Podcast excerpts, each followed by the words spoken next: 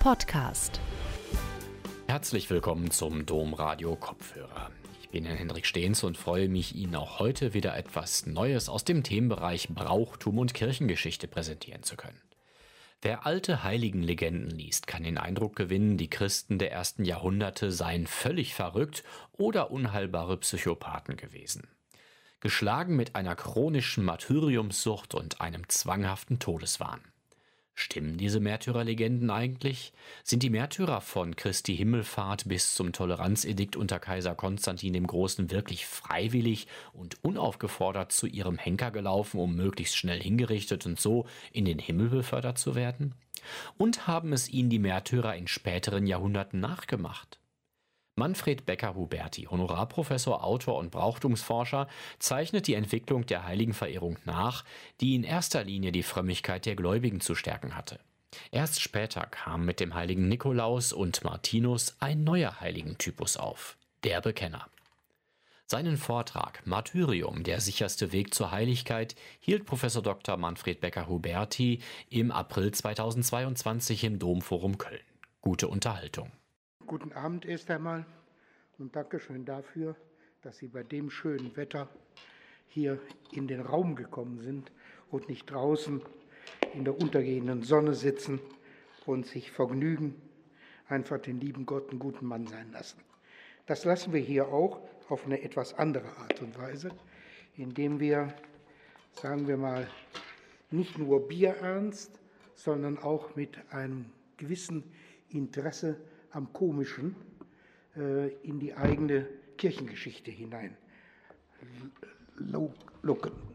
Eine moderne und gute Definition, was ein Heiliger ist, liefert die Formulierung eines unbekannten Autors. Ein Heiliger ist jemand, durch den hindurch Gottes Licht in unsere Welt scheint. Aber wer ist, theologisch betrachtet, ein Märtyrer? Bevor wir jemanden so nennen, müssen drei Grundbedingungen erfüllt sein. Ein Märtyrer muss einen gewaltsamen Tod erlitten haben. Diesen Tod muss er aus Glaubenshass erlitten haben, weil ein Verfolger von ihm etwas gefordert hat, was er als Christ nicht annehmen konnte. Und dann war er vor die Wahl gestellt, entweder vom Glauben abzufallen oder aber bis in den Tod hinein Christus, Gott und seiner Kirche treu zu bleiben. Wer alte Heiligenlegenden liest, kann den Eindruck gewinnen, die Christinnen und Christen der ersten Jahrhunderte seien völlig verrückt, in Köln sagt man bekloppt, äh, gewesen und unheilbare Psychopathen. Sie seien süchtig gewesen nach dem Martyrium, sie hätten einen zwanghaften Todeswahn gehabt und offenbar unter dem Zwang gestanden, heidnische Götterbilder zu zerstören und sich selbst in provozierender Form den staatlichen Behörden zu stellen, um dann geradezu wortwörtlich todsicher zu Märtyrer zu werden. Man könnte meinen, das selbstgesuchte Martyrium sei seinerzeit so verbreitet gewesen, dass sich die Kirche gezwungen sah, diese Sucht als eine Pervertierung der ursprünglichen Idee des Martyriums zu verbieten. Die enthusiastische Todessehnsucht, die Überzeugung von der Notwendigkeit des Leidens, das vorsätzliche Spiel mit dem Tod, das freudig erwartete Todesurteil, die verdrängte Hinrichtung, zeitgenössische Phänomene auf dem Weg zum Märtyrertod, garantierten die wirkliche Nachfolge Christi, die Heiligkeit und das Einssein mit Gott im Jenseits. Das Martyrium so will es scheinen, war die garantierte Via Direttissima in den Himmel, wischte jede Sünde im Diesseits ab und gelang immer dann, wenn der jeweilige Akteur die Christenverfolger genügend zu blutigen Exzessen reizte. Um kein Missverständnis aufkommen zu lassen, ich bestreite nicht die Historizität christlicher Märtyrer, noch deren heldenhaftes Verhalten. Wer seinen Glauben bekennt und sich selbst durch die Bedrohung mit dem furchtbaren Tod nicht zum Leugnen bringen lässt, opfert seine Existenz für den Glauben. Das ist nicht kleinzureden. Was aber in unserem Zusammenhang interessiert, ist die Frage, stimmen die Märtyrerlegenden eigentlich alle? sind die Märtyrer nach Christi Himmelfahrt bis zum Toleranzedikt unter Konstantin dem Großen, also etwa 312, und um diese Märtyrer dieser Phase geht es, wirklich freiwillig und unaufgefordert zu ihrem Henker gelaufen, um möglichst schnell hingerichtet und in den Himmel befördert zu werden. Und haben es ihnen die Märtyrer in späteren Jahrhunderten nachgemacht. Wie kommt es, dass das Martyrium Christi willen als Via Direttissima in den Himmel angesehen wurde? Ist all diesen Geschichten vielleicht ein Verhaltensmuster eigen, das von den Erwartungen späterer Jahrhunderte gespeist wird? Es geht um die Frage, was machen die Geschichten, die man über Märtyrer erzählt, aus diesen? Welche Intention haben diese Geschichten? Und wie haben sich diese Erzählungen ausgewirkt? Noch einmal, es geht nicht darum, das Martyrium der Heiligen in Frage zu stellen oder in irgendeiner Form zu disqualifizieren. Es geht darum, zu hinterfragen, wie die vielen Merkwürdigkeiten in den heiligen Legenden entstehen konnten, die die Geschilderten in einer Form überhöhen, die kaum mehr nachzuvollziehen ist. In der Architektur aber seit dem Barock dazu führte, die Heiligen hoch auf die Säulen zu stellen. Man muss zu ihnen physisch aufsehen und sie sind uns qualitativ überlegen, eben überhöhte Vorbilder. Woher kommen die Christen späterer Jahrhunderte, wenn sich alle jungen Christinnen als Jungfrauen für das Himmelreich bewahrten und wenn alle ehrbaren Männer todesmutig ihren Richtern stur ihr Christsein entgegenhielten? Diese erzählten Vorbilder prägen uns bis heute, auch wenn wir oft die Zusammenhänge nicht mehr erkennen. Wenn wir vom Löwenmut eines Menschen sprechen, beziehen wir uns auf jene Todesform, bei der Menschen im römischen Zirkus den Löwen vorgeworfen wurden. Angesichts eines solchen Todesurteils gehörte schier unglaublicher Mut dazu, den Ausweg, nämlich die die Leugnung des eigenen Glaubens nicht zu wählen. Blutvergießen oder Blutzoll waren der Eintrittspreis in den Himmel. Es war ein Direktzugang, bei dem nicht mehr gefragt wurde, ob man sündenmäßig nicht einige Eintrittshindernisse aus dem Vorleben bestünden. Die Bluttaufe, wie das hieß, wischte alle früheren Sünden hinweg. Wer für seinen Glauben sein Blut vergossen hatte, war blendend rein. Entsprechend wurden Märtyrer später in künstlerischen Darstellungen in strahlend weißen Gewändern gezeigt, die mindestens so weiß waren wie sie vor einigen Jahren Clementine in der Waschmittelwerbung für ihr Produkt einem geblendeten Publikum vorführte.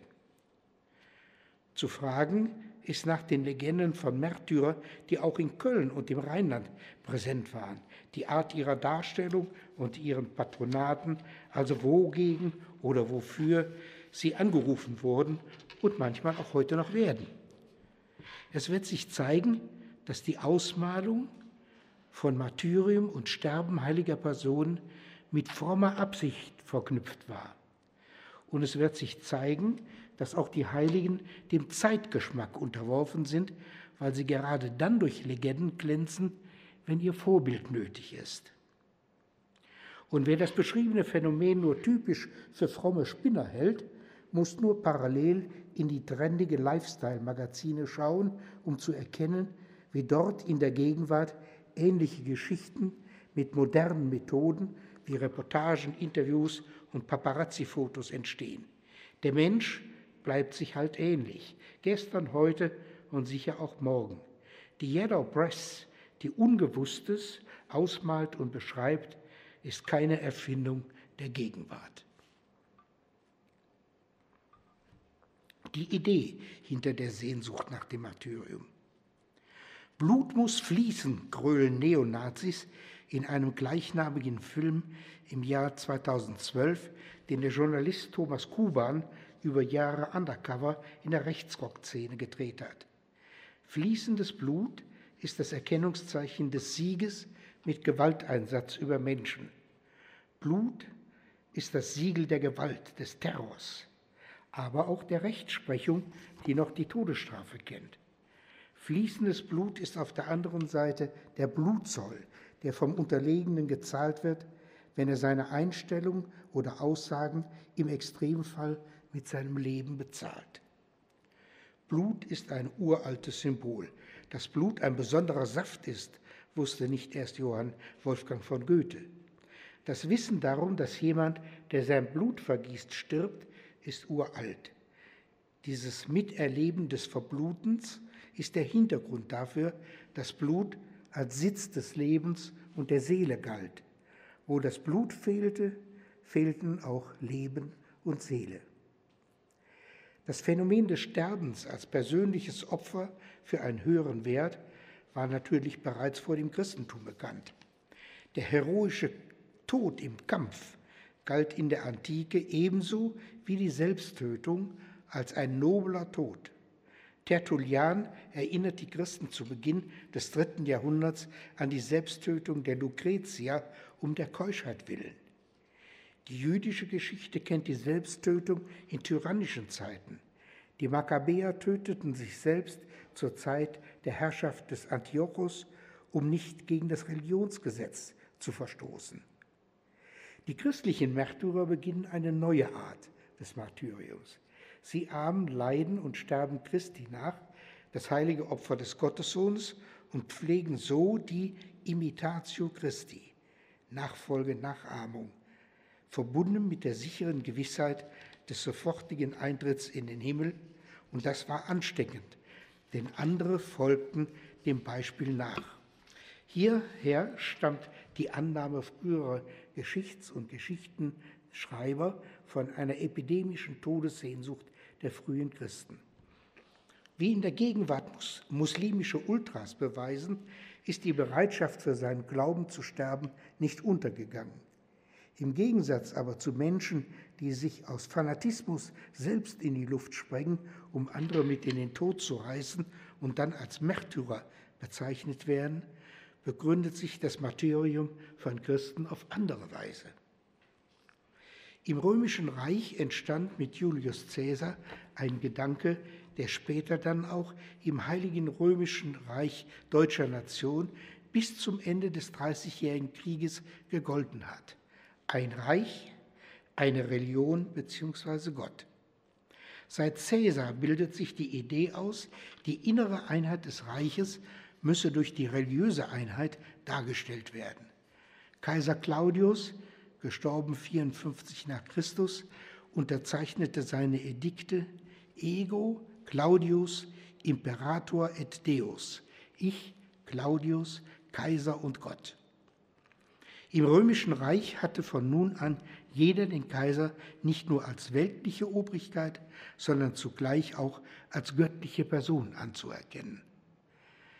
Das hat etwas damit zu tun, was dieser Tage in der Rheinischen Post stand, dass es Menschen gibt, die zwei Personen haben. Das eine ist die private, die persönliche, das andere ist die amtliche. Hier ist das schöne Beispiel dafür. Für die überwältigende Zahl der Bewohner des römischen Weltreichs war das überhaupt kein Problem. Sie verehrten nicht nur einen Gott, und wenn es einer mehr oder weniger war, machte ihnen das überhaupt nichts aus. Das war sogar positiv.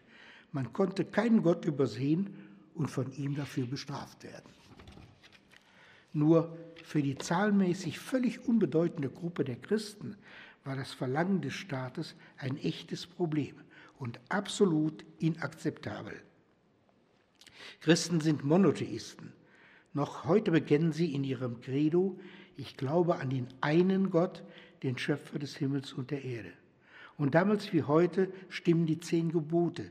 Du sollst neben mir keine anderen Götter haben. Christen konnten und wollten den römischen Kaiser nicht als Gott anerkennen. Und dafür mussten sie zahlen.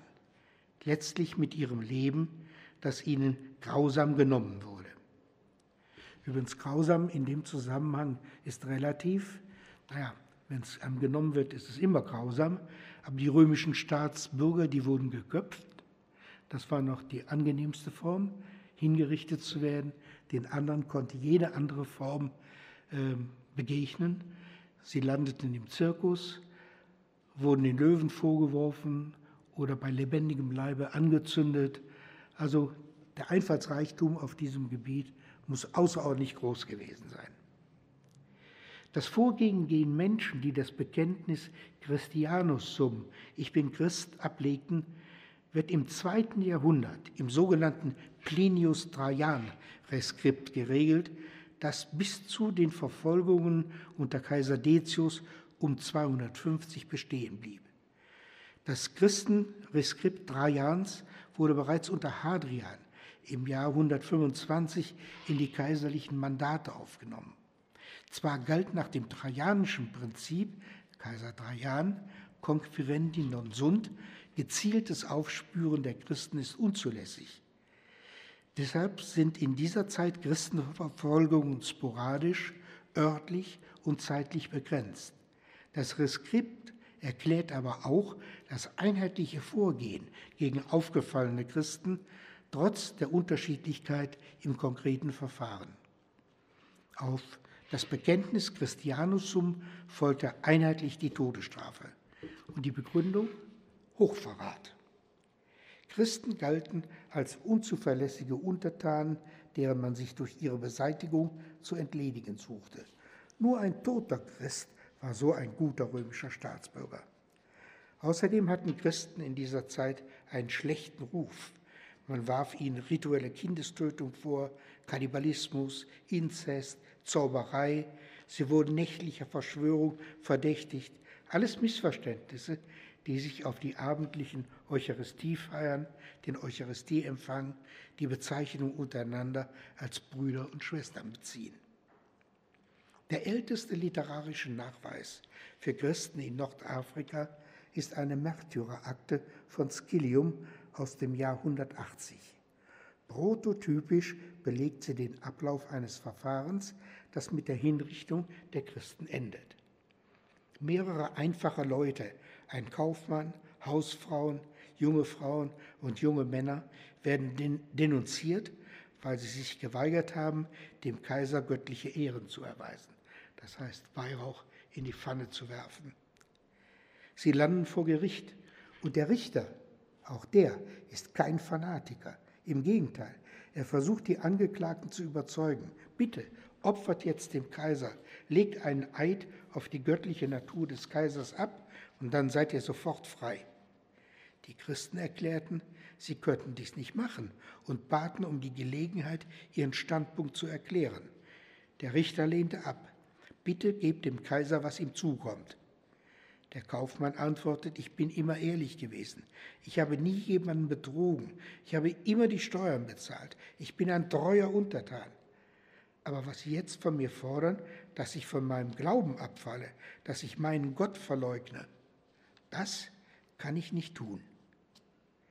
Der Richter befragte die übrigen und erhält Antworten wie, ich bin Christin und Christin will ich bleiben.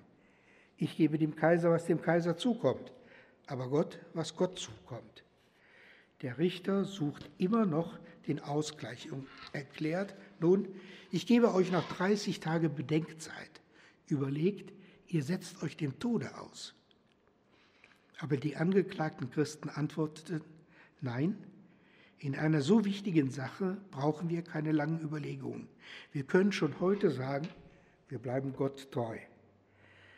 Darauf sagte der Richter, dann kann ich leider nicht mehr helfen. Er verkündete das Urteil, indem er jeden Angeklagten beim Namen nennt und hinzufügt, da sie sich geweigert haben, dem Kaiser göttliche Ehren zu geben, verurteile ich sie hiermit zum Tode durch Enthauptung. Der Chronist fügte an, die Verurteilten wurden sofort aus der Stadt hinausgeführt und enthauptet. Warum verhalten sich die Christen so stur?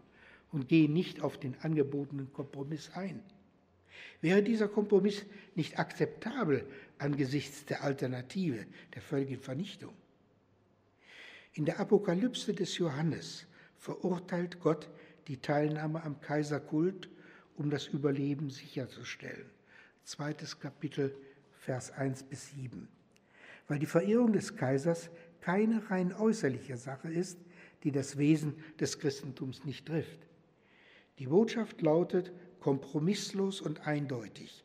Wer ohne Kompromisse sein Christsein auch unter Christenfeinden lebt, wer alles verliert, auch sein Leben, der wird dennoch in einem transzendenten Sinne siegen.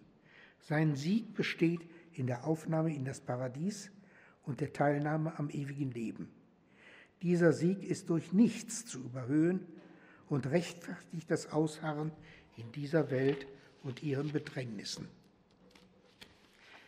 Es mag vielleicht erstaunen, aber die Argumentationsstruktur der frühen Christen, nach der sie wohlgemeinte Kompromissvorschläge, die ihr Überleben gesichert hätten, lieber ablehnen, als ihren Glauben zu relativieren, stammt aus dem Heidentum, der griechischen Philosophie.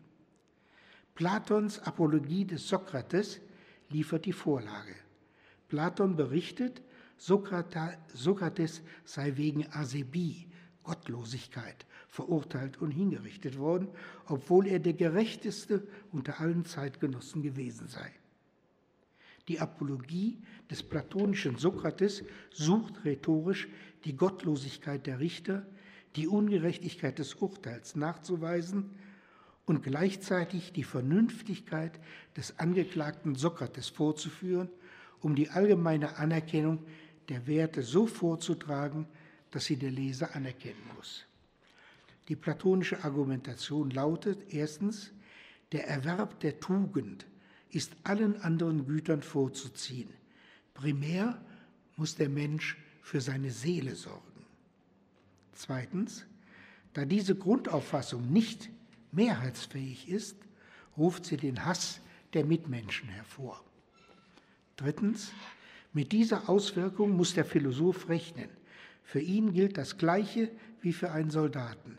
Im Kampf um Leben und Tod darf er nicht den Befehl verweigern bzw. den ihm vorgegebenen Weg verlassen. Viertens, im Wissen darum, dass es Gottes Wille ist, dass der Philosoph durch Hinrichtung stirbt, darf der Verurteilte gelassen bleiben und kann mit der Glückseligkeit rechnen, die ihn nach dem Tod erwartet. Fünftens, aus dem Gehorsam gegenüber Gott und Gesetz resultieren die Furchtlosigkeit vor dem Tod und die Freiheit vor ungerechten Verhältnissen. Sechstens, unbesorgt um den Ausgang des Prozesses, im Bewusstsein der Wahrheit der eigenen Sache, freiwillig und in Übereinstimmung mit Gottes Willen lässt der Philosoph seine Angelegenheit vor Gericht prüfen. Sich diesem Verfahren nicht auszusetzen, bedeutete, an der Wahrheit zu zweifeln. Siebtens, konsequenterweise folgt dieser Argumentationsstruktur. Das Urteil des Gerichts ergibt das Gegenteil der von der Anklage verfolgten Absicht. Der Tod des Philosophen schadet nicht ihm, sondern seinen Gegnern. Sie werden als ungerecht dastehen, wenn der Philosoph von späteren Generationen rehabilitiert wird. Die Hauptargumente der platonischen Apologie lassen sich in vergleichbaren Konflikten topisch nutzen. Die vier Merkmale dieses Topos sind in den Satz zu bringen, obwohl Sokrates mit einem Todesurteil rechnen musste und Grund gehabt hätte, sich zu verbergen, begab er sich freiwillig vor Gericht, um eine Sache zu verteidigen, wegen der er ungerechterweise verurteilt und hingerichtet, später aber rehabilitiert wird. Dieser Satz basiert auf der Grundthese, es gibt Pflichten, denen man sich nicht entziehen darf, weil man sonst gesellschaftlich geächtet wird. Dieser Satz gilt zeitlos, weshalb eine Orientierung an ihm und damit an Sokrates unproblematisch war und ist. Und weil ein Topos mühelos assoziierbar und auf aktuelle Fälle leicht übertragbar ist, berufen sich auch die frühchristlichen Apologeten und Märtyrer auf ihn. Vermittelt wird diese Argumentationsstruktur durch das Judentum. Prototypisch sind Berichte in den Makkabäerbüchern. Es datiert in die Zeit nach Jasons hellenistischer Reform. Jerusalem war in Antiochia umbenannt worden. Es ist die Zeit der Pogrome unter Antiochos, die den Aufstand der Makkabäer auslösen. Im zweiten Makkabäer wird von zwei Frauen berichtet, die ihre Söhne trotz des strikten Verbots durch König Antiochos beschneiden ließen. Sie wurden mit ihren Kindern die Stadtmauern herabgestürzt. Die Einhaltung der Gesetze war den Frauen wichtiger als die Todesdrohung des Tyrannen. Sie handelten so, obwohl sie um die unvermeidlichen Folgen wussten. Der Kreise Eliasar geht aus dem eigenen Entschluss zur Machter, damit er nicht durch die Heuchelei, vermeintlich Schweinefleisch zu essen, der Jugend ein schlechtes Beispiel gibt. Die Bibel legt die Argumentation des Schriftgelehrten offen, Zitat, wenn ich jetzt heucheln würde, um die geringe kurze Zeit länger zu leben, würde ich sie irreleiten, meinem Alter aber Schimpf und Schande bringen. Vielleicht könnte ich mich für den Augenblick der Bestrafung durch die Menschen entziehen. Doch nie, weder lebendig noch tot, werde ich den Händen des Allherrschers entfliehen. Darum will ich jetzt wie ein Mann sterben und mich so meines Alters würdig weisen. Der Jugend aber hinterlasse ich ein leuchtendes Beispiel, wie man mutig und mit Haltung für die ehrwürdigen und heiligen Gesetze eines schönen Todes stirbt. Nach diesen Worten ging er geradewegs zur Folterbank. Und während man ihn zu Tode prügelte, sagte er stöhnend, der Herr mit seiner heiligen Erkenntnis weiß, dass ich dem Tod hätte entrinnen können. Mein Körper leidet qualvoll unter den Schlägen. Meine Seele aber erträgt sie mit Freuden, weil ich ihn fürchte. Im gleichen Buch wird über das Martyrium der sieben makkabäischen Brüder und ihrer Mutter berichtet. Sieben Brüder mit ihrer Mutter sollen gezwungen werden, Schweinefleisch zu essen. Und sie wurden darum mit Geißeln und mit Riemen ausgepeitscht. Doch die Brüder sagten nur, eher sterben wir, als dass wir die Gesetze unserer Väter übertreten. Der Vers 9 des einleitenden Teiles dieses Buches zeigt die Intention des Autors auf. Über Eleazar und die sieben Brüder heißt es, Zitat, denn indem sie, indem diese der Schmerz bis zum Tod allesamt nicht achteten, zeigten sie, dass die Vernunft über die Triebe Gewalt hat. Die Vernunft ist nach diesem Buch die Herrscherin über die Triebe. Die Treue zum Gesetz, der Erwerb der Tugend sind höher zu achten als alle Machterqual und jede Form von Todesstrafe. Die makkabäischen Brüder, Prototypen christlichen Martyriums, wurden in der frühen Kirche als vorchristliche Märtyrer verehrt. Die Synagoge in Antiochien, in der ihr Grab verehrt wird, wandelten die Christen im vierten Jahrhundert in eine Kirche um. Im fünften Jahrhundert wurde ihnen eine Basilika gebaut. Im Neuen Testament heißen alle heilig, die an der himmlischen Berufung teilhaben, also alle Christen. Von Gott, dem Heiligen, geht das Heilhaus, an dem die Christen teilhaben. An dieser Bezeichnung ist nur noch der Papst heute gebunden. Er ist der Heilige Vater, eben deshalb nicht, weil er über den Wassern schwebt als schon Heiliger, sondern er gilt als Heiliger eben in diesem Sinne. Dies gilt vor allem für die Zeit von der Himmelfahrt Christi bis zur Mailänder Vereinbarung, mit der den Christen die freie Religionsausübung gestattet wurde. 380 wurde das Christentum Staatsreligion. Natürlich gab es im Römischen Reich immer wieder Rückfälle in der Christenverfolgung.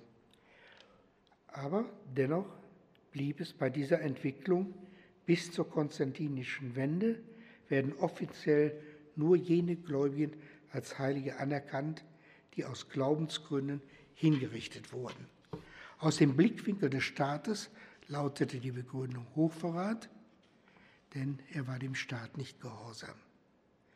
Diesen Märtyrern stand nach kirchlicher Auffassung der Himmel offen, schön zu beobachten im Neuen Testament im Fall von Stephanus. Stephanus bei seiner Hinrichtung beschreibt er, dass er in den geöffneten Himmel schaut. Das ist die Idee, die dahinter steckt. Diese Heiligen und Märtyrer waren sicher im Himmel und deshalb feierte man ihren Jahrestag über ihrem Grab. Übrigens ein Brauch, der bis in die Gegenwart nachvollzogen wird, weil in oder unter jedem Altar Reliquien eingelegt sind. Ohne Reliquien kein katholischer Gottesdienst. Man wählte die Namen als Namen für die eigenen Kinder bei der Taufe und wies ihnen Patronate zu, also ganze Länder, einzelne Kirchen, die waren eben nach Heiligen benannt. Das ändert sich dann. Im Osten markiert Nikolaus von Myra, im Westen Martin von Tours, einen neuen Heiligentyp, der den alten, nämlich die Märtyrer, ablöst. Es sind jetzt die Bekenner, von denen es heißt, dass sie gekennzeichnet sind durch ein lebenslanges, unblutiges Martyrium. Unblutiges Martyrium heißt auch Leiden, aber nicht verbluten. Dass Märtyrer zwar seltener geworden, aber dennoch bevorzugte Heilige geblieben sind, zeigt der Umstand bis heute, dass für sie kein Wunder vor der Seligsprechung vorgelegt werden muss. Für die Bekenner galt ein engelgleiches Leben, verstanden als radikal, asketisch, jungfräulicher Kampf gegen Satan und das Böse als Eintrittsbillett in den Himmel. Den Märtyrern folgten als Heilige die großen Lichtgestalten der Christenheit, Kirchenlehrer, Könige, Ritter und Soldatenheilige oder Menschen, die alternativ zum alltäglichen Christsein lebten, Leute wie Benedikt oder Franziskus. Bei den Adelsheiligen, den Bischöfen und Ordensgründern ging die Initiative zur Verehrung meist von den Nachfolgern aus, die sich dadurch eine quasi unangreifbare Autorität verschafften. Um eine Beliebigkeit bei der Kreierung von Heiligen zu verhindern und fragwürdige Heilige dazu, versuchten die Päpste, sich das alleinige Recht zur Heiligsprechung zu verschaffen.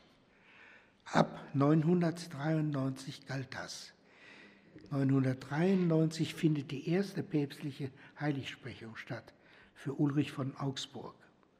1171 dekretierte Papst Alexander III. die Alleinzuständigkeit der Päpste in dieser Frage. Rechtlich verbindlich wurde das erst 100 Jahre später. Rom handhabte im Mittelalter die Heiligsprechung sehr zurückhaltend und ernannte lediglich im Mittelalter 79 Personen zu Heiligen, während die Volksfrömmigkeit parallel ohne päpstliche Beteiligung Hunderte neuer Heiliger proklamierte, zum Teil ausgesprochen fragwürdig. Als Heilsmittler und als Patrone waren sie außerordentlich beliebt. Ambrosius von Mailand hatte im vierten Jahrhundert den römischen Begriff des Patronus für Heilige genutzt und so die Schutzfunktion des Patrons im Klientelwesen der römischen Gesellschaft übertragen. In der römischen Gesellschaft konnten sie einen Patron wählen. Das wurde öffentlich dadurch dargestellt, dass der Patron hinging und seinen Mantel demjenigen, für den er Patron war, über die Schulter legte. Sub pallio cooperiere lautet der rechtliche Begriff dafür.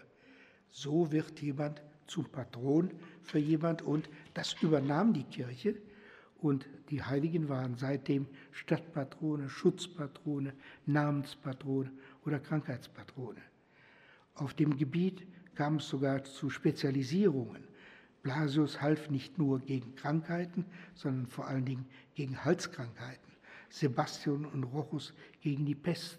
Und wo ein Heiliger nicht half, konnte man zum Beispiel die 14 Heiligen Nothelfer, also eine ganze Heiligengruppe aktivieren. Einzelne Herrscher und viele Städte versuchten, möglichst viele Reliquien von unterschiedlichen Heiligen zu erwerben, um dadurch Schutz gegen möglichst viele Gefahren zu besitzen. Vor der Erfindung des Versicherungswesens waren Reliquien von Heiligen die sicherste Schutzmöglichkeit gegen die meisten Übel. Wenn es hier in Köln richtig dreckig herging und man sich nicht mehr zu helfen wusste, gab es hier in Köln Reliquienprozessionen. Da wurden die Reliquien aus allen Kirchen zusammen in einer Prozession durch die Stadt getragen und, man glaubt es nicht, es hat geholfen bis zur Französischen Revolution. Das sind die Ersten, die Köln erobern. Bis dahin haben, nach Auffassung der Menschen damals, die Heiligen die Hand über die Stadt gehalten.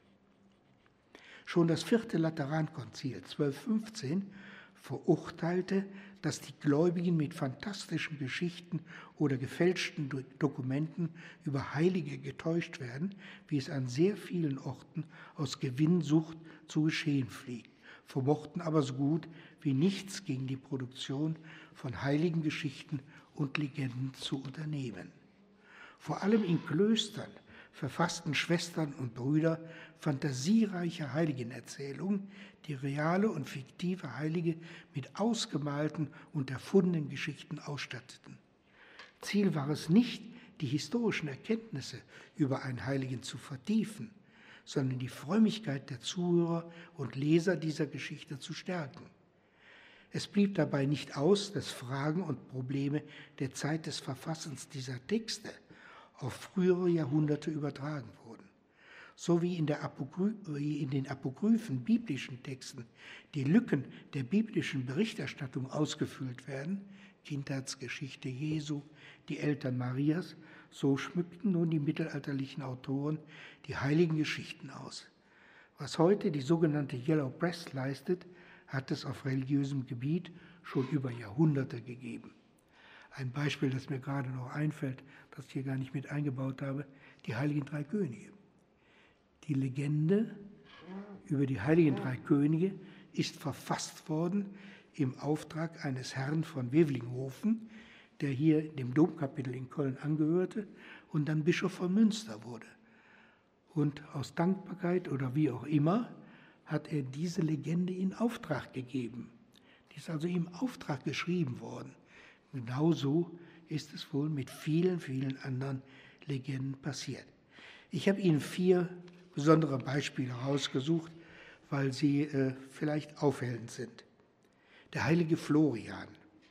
Am 4. Mai wird des heiligen Florian und der Märtyrer von Lorch gedacht, deren Verehrung vor allem im Abendländischen zu Hause ist.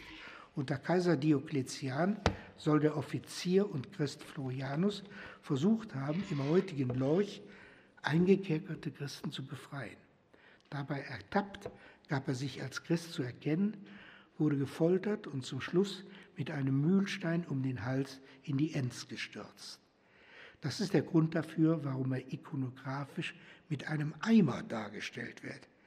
Weil dieser Eimer aber als Löscheimer gedeutet wurde, kam Florian zu seinem Ruhm als Feuerheiliger und Brandlöscher. Im Gegenzug wurden die Feuerwehrleute zu Florians Jüngern. Ein diesen Heiligen betreffenden Spruch lautet, Heiliger St. Florian, schütz unser Haus, zünd andere an. Nicht sehr christlich, aber möglicherweise hilfreich. Den, das um Florian gebildete Wirknetz wirkt bis in die Gegenwart. Das Zünd andere an bildete in jüngerer Zeit neue Redensarten nach dem St. Florians-Prinzip handeln, meint Schaden von sich auf andere lenken zu wollen. Aber in Wirklichkeit tausend Gründe dafür finden, dass man nicht selber brennen muss. St. Florians Politik betreibt, wer einen Missstand auf andere lenkt. Man muss sich vorstellen, welche Nachwirkungen solche Geschichten bis in die Gegenwart haben.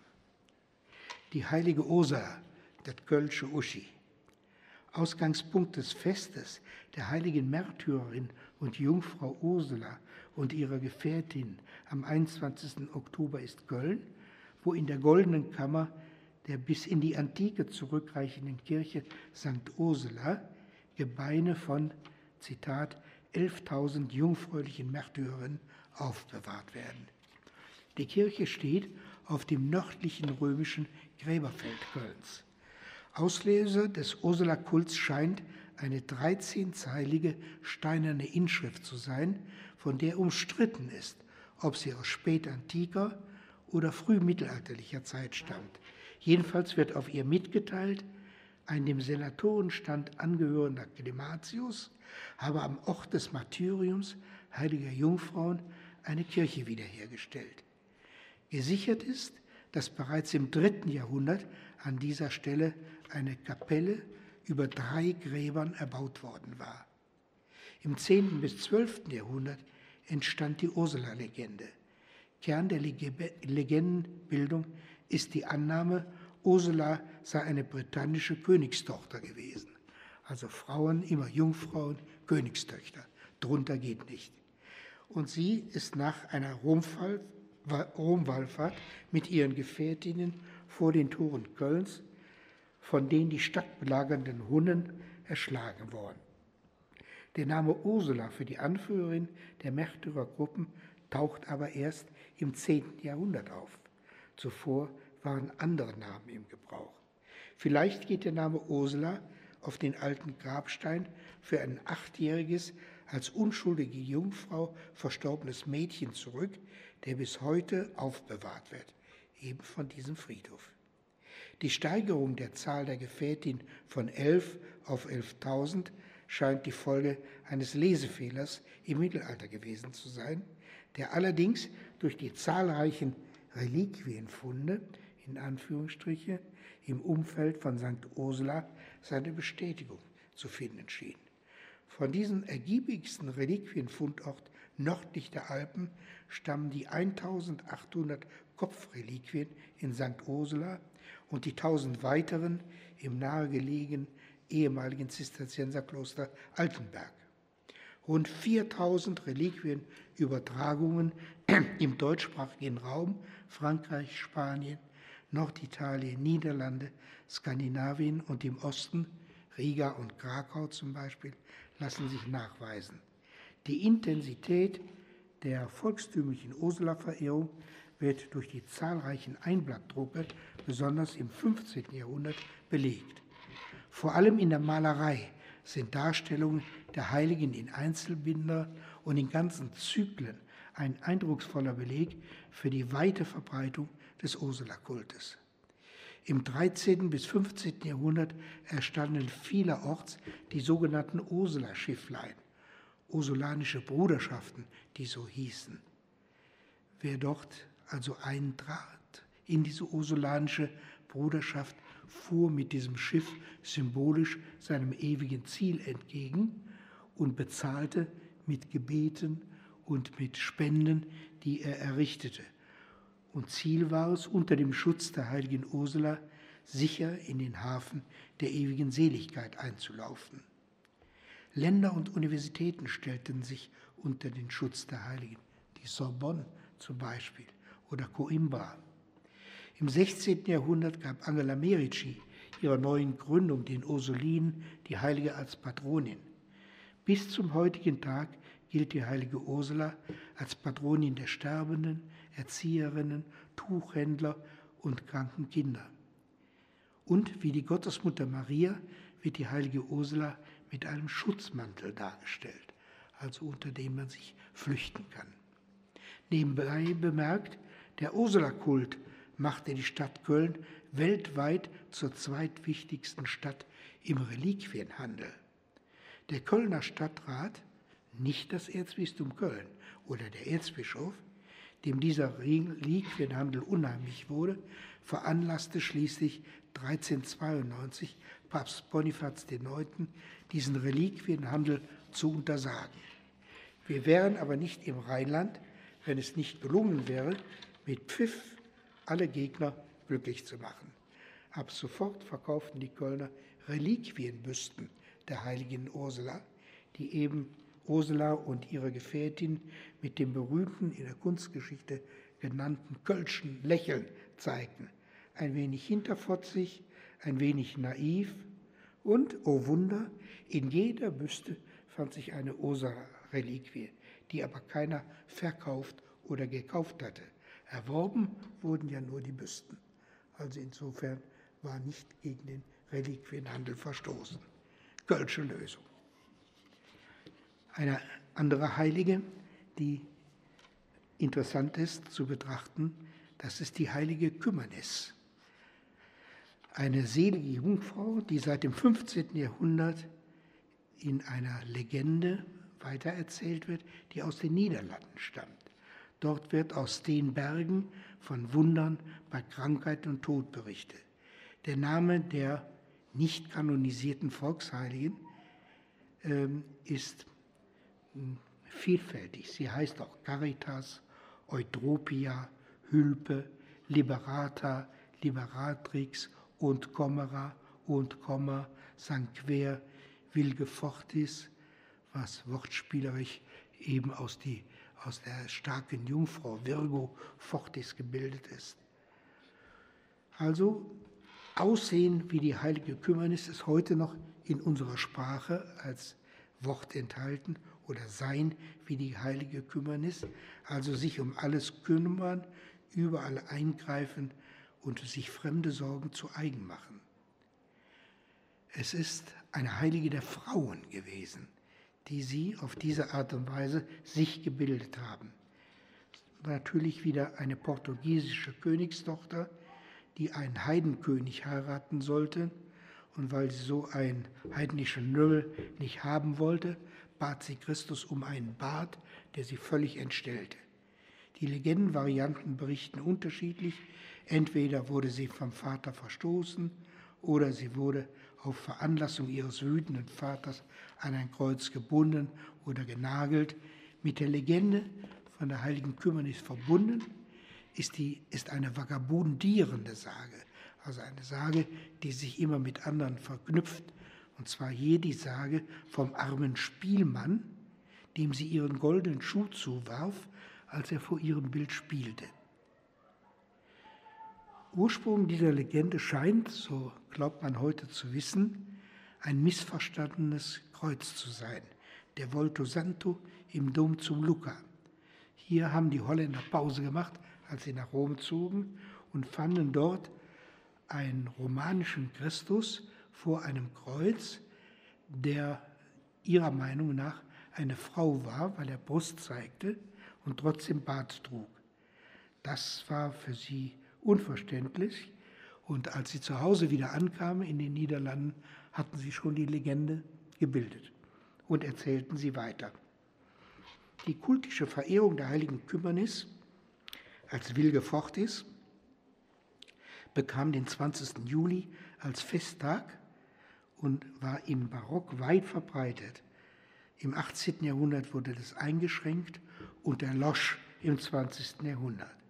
Heute gibt es die Legende nach wie vor und auch die Verehrung noch in Schlesien, Bayern und Österreich. Und wenn Sie mal in die verbotene Stadt kommen, nach Düsseldorf, gehen Sie mal in die Stadtpfarrkirche St. Lambertus in der Altstadt und schauen, wenn Sie die Kirche wieder verlassen, über dem Portal die Wand hoch. Da haben Sie ein wunderschönes Fresko der heiligen Kümmernis, wo sie am Kreuz angeschlagen ist. Also dort hat sich das erhalten.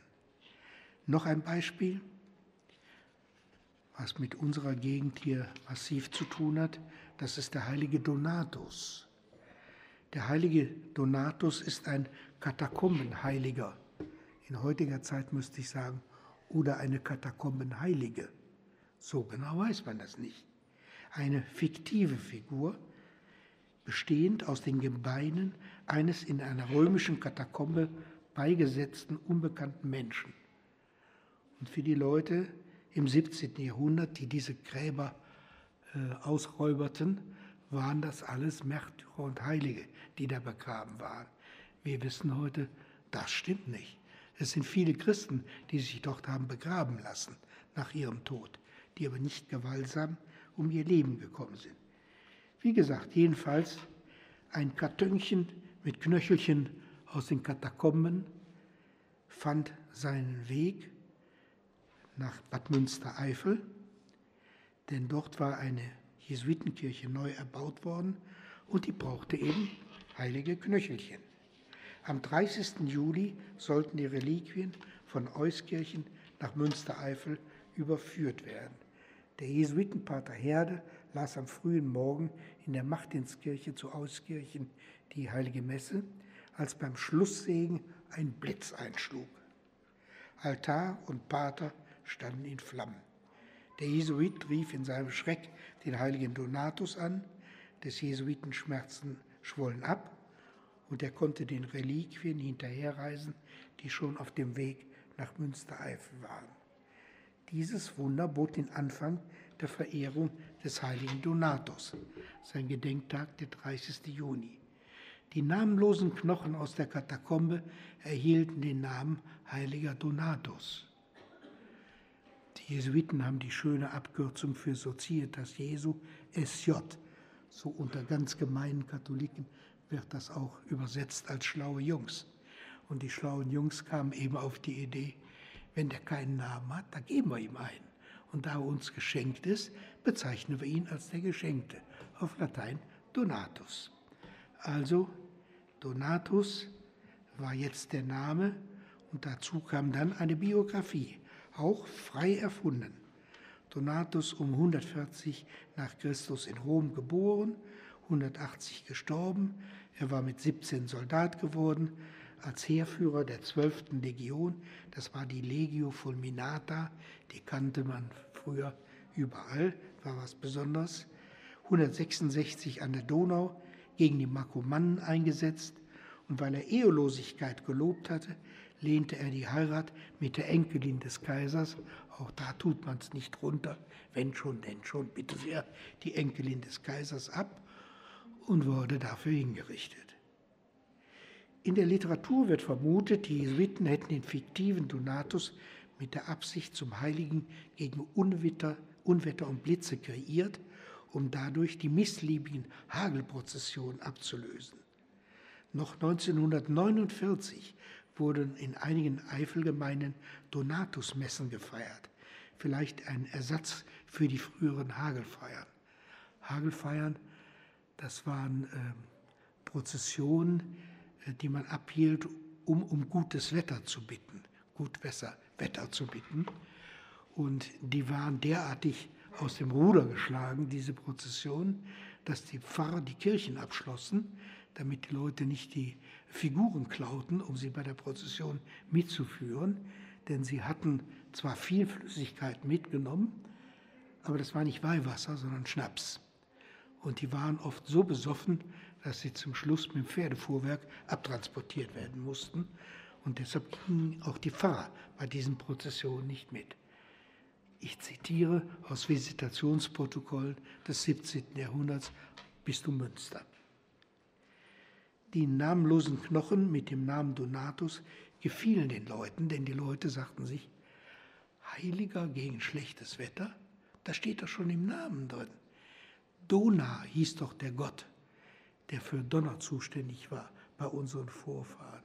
Und wenn der Donatus heißt, dann hat er das mit drin, dass er dafür zuständig ist. Also wurde er akzeptiert. Deshalb finden Sie bis rauf nach Westfalen und runter nach Süddeutschland überall Bildstöcke des heiligen Donatus, der angerufen wird gegen Blitz und Donnerschlag. Und der war so gut, dass er die Leute offensichtlich überzeugte als nämlich hier in unserer Gegend, nämlich im Erzbistum Köln, die Erzbischöfe höchstpersönlich anordneten, dass die Kirche mit Blitzableitern ausgestattet werden sollten. Da weigerten sich in der Eifel etliche Pfarrer das zu tun, mit der Begründung, hätten sie nicht nötig. Sie hätten Reliquien des heiligen Donatus, ihnen könnte nichts passieren. Also eine Reliquie des heiligen Donatus ist günstiger als Blitzableiter an jeder Kirche. Also das hat gewirkt. Das ganze Spiel hier, von dem ich berichte, hat sich im 16. Jahrhundert ein wenig gewandelt. Die Reformation hat die Heiligenverehrung der Katholiken in Frage gestellt. Und zwar deshalb, weil sie sagten, jeder Christ kann sich direkt an Christus wenden. Er braucht die Heiligen nicht als Vermittler. Nicht nötig. Und wenn die Katholiken gegen etwas waren, waren die Katholiken sofort dafür. Das ist das genaue Gegenteil. Das heißt, sie beförderten in dieser Zeit die Heiligenverehrung, besonders die Franziskaner, Dominikaner, Jesuiten, die waren dementsprechend tätig. Heute ist die Heiligenverehrung ein wenig in Schwierigkeiten geraten. Es gibt sie nach wie vor, aber es gibt eine Menge Leute, die Vorbildfunktion von Heiligen nicht mehr anerkennen wollen, weil sie sagen, das Vorbild ist pädagogisch nicht haltbar. Man kann nicht nach Vorbildern erziehen, das funktioniert nicht.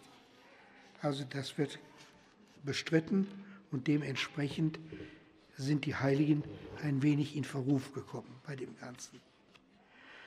Was lernen wir aus den heiligen Legenden? Auch schon vor dem Aufkommen der Medien wie Druck, Rundfunk und Internet gab es Verlangen nach Informationen über Nichtgewusstes. Dies wurde geliefert und bezog sich nicht nur auf zeitgleiches Geschehen, sondern natürlich auch auf interessante Ereignisse der Geschichte. Wenn zum Beispiel in der Zeit der Kreuzzüge der Einsatz des eigenen Lebens für die Wiedereroberung von Jerusalem gefordert war, waren Legenden von Heiligen, die sich für ihren Glauben in den Tod stürzten, außerordentlich motivierend. Was bis heute defizitär ist, ist die kritische Aufarbeitung des Heiligenwesens seitens der Theologie. Das Dechiffrieren von heiligen Legenden muss wieder vermittelt werden, soll nicht missverstanden werden, dass Geschichten Geschichte bilden. Es ist umgekehrt. Geschichte kann auch Geschichten bilden, aber Geschichten ersetzen nicht Geschichte. Genau diesen Punkt zu wissen, erlaubt es auch, sich mit den Heiligen und ihren Legenden zu befassen. Sie sind einfach schön an vielen Stellen. Und es macht Spaß, sie zu lesen. Und es tut auch ganz gut.